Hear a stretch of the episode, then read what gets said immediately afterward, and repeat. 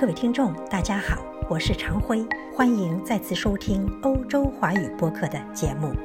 在上期节目里，我们讲到了1945年8月，美国杜鲁门政府对被解放了的奥地利进行人道主义的援助。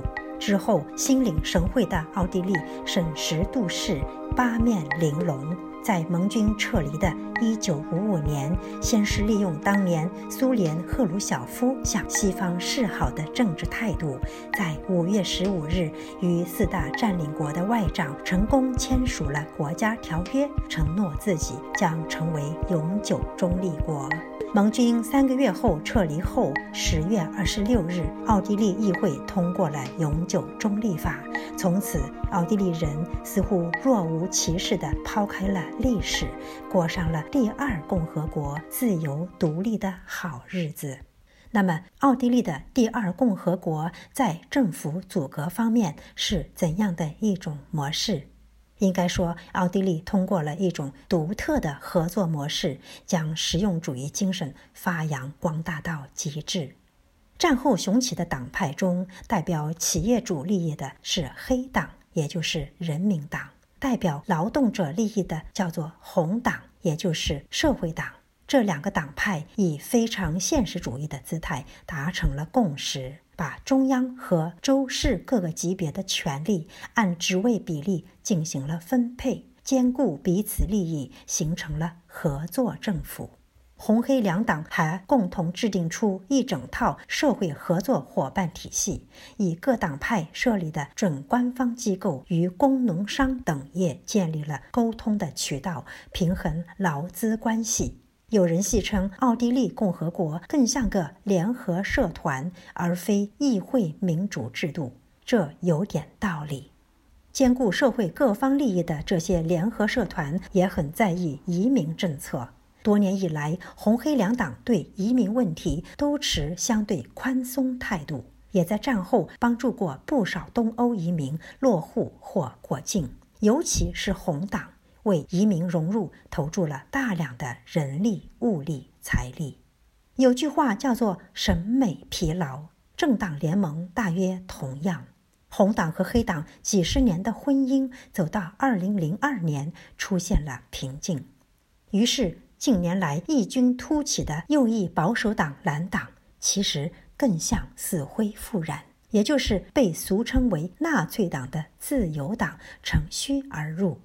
蓝党一贯主张排外，对历史讳莫如深，并每每拿执政党的移民政策开刀。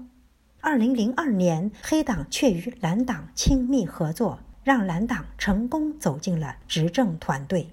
不过好戏不长，两党合作在一堆丑闻的污泥里告终。黑党回归了结法夫妻生活，与红党继续前缘。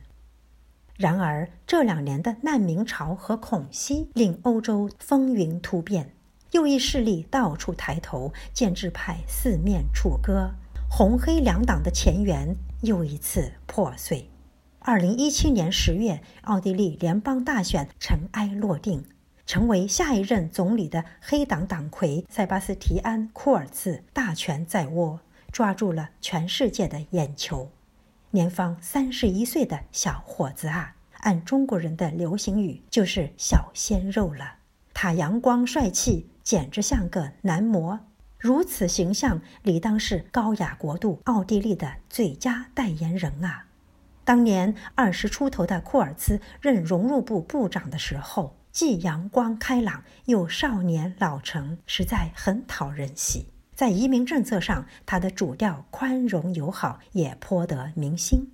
两三年前，刚满二十九岁的他被委任为奥地利外交部长，是奥地利乃至欧盟政界的一颗璀璨明星。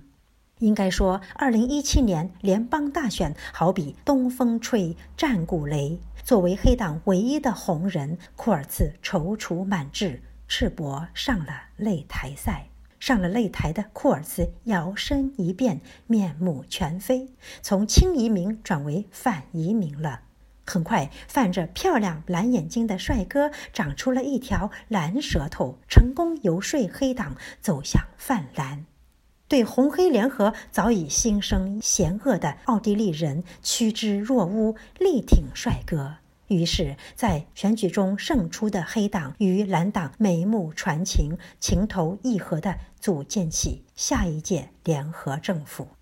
在世人惊艳于美男的瞬间，奥地利就变脸了，成为右翼保守势力的天堂，也制造了西方民主制度绕不过去的又一次国殇。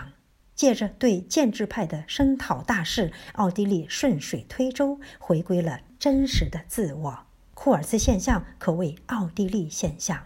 从这个意义上讲，库尔茨的确是奥地利最精准的代言人。这么说是因为我在奥地利生活了二十余年，对于奥地利身怀的绝技、非同寻常的能力，实在有所感受。一言以蔽之，奥地利这个以雅致艺术掩盖纳粹本色的高手，的确是独一无二的。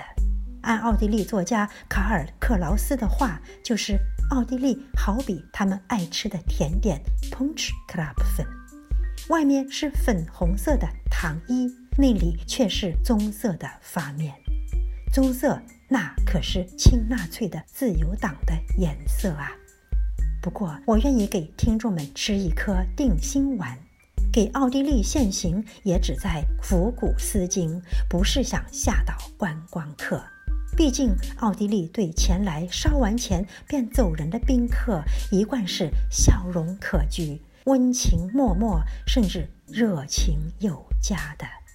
各位听众，今天的节目到此结束，祝福大家新春快乐，狗年大吉！